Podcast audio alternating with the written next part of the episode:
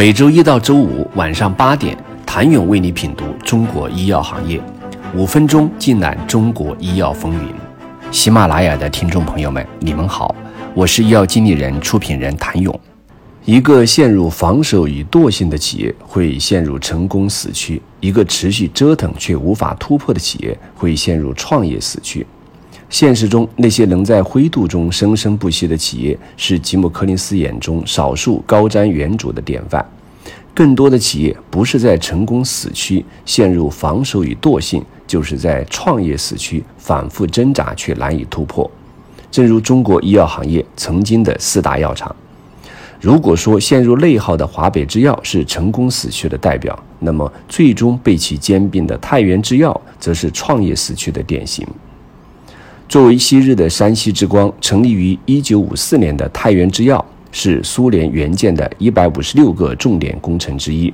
最早主要生产磺胺塞唑、磺胺、米胺、苯磺胺等原料。一九八四年推出了国内首个诺氟沙星产品，堪称诺氟沙星鼻祖。期间，太原制药相继合并了红星制药厂、东风制药厂，并分离出了太原第二制药厂。一路曾顺利跻身中国医药行业四强，但进入上个世纪九十年代，太原制药却在市场竞争中逐渐黯淡，甚至还背上了高达一点七亿的银行债务。一九九三年，经山西省医药总公司决定，太原制药两厂合并。这次整合却并不成功。为了挽救濒临绝境的药厂，太原制药在三年内五次更换厂长，却无法改写命运。一九九八年，太原制药因为资不抵债，最终被华北制药一举吞并。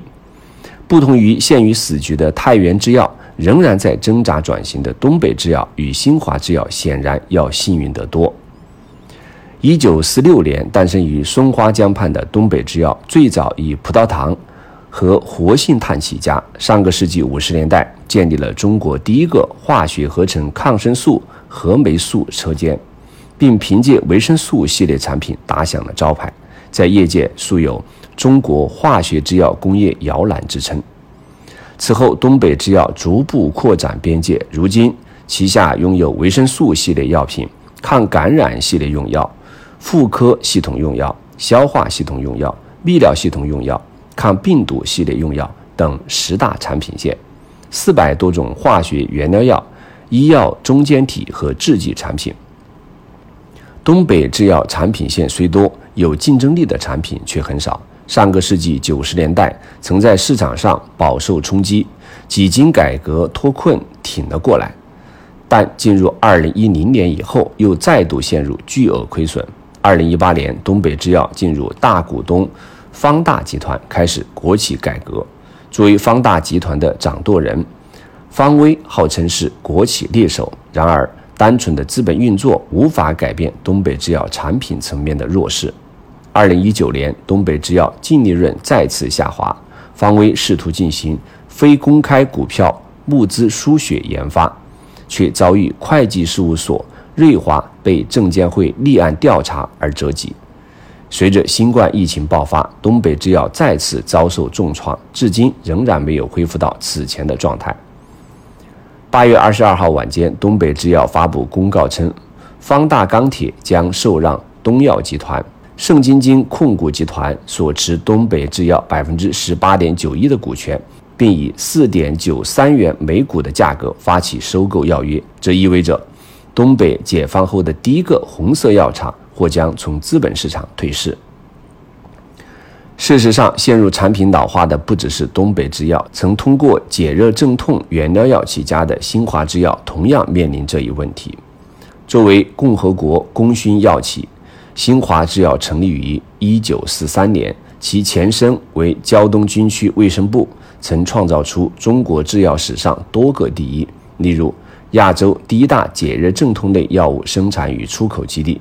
全球第一大安乃近、安吉比林、布洛芬、阿司匹林、咖啡因、左旋多巴等药物生产和供应商等等，至今仍然是原料药出口五强、自己出口十强企业。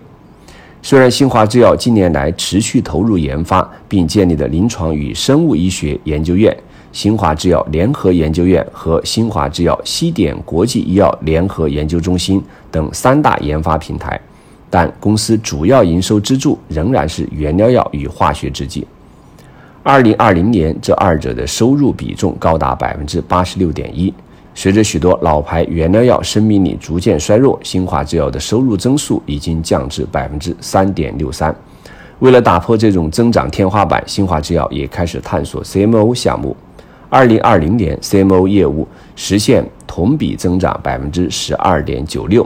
相对于新华制药的体量来说，现阶段的收入贡献有限。不过，随着百利高 CMO 制剂品种陆续投产，未来仍然可期。谢谢您的收听。想了解更多最新鲜的行业资讯、市场动态、政策分析，请扫描二维码或添加医药经理人微信公众号“医药经理人”——医药行业的新闻与资源中心。我是谭勇，明天见。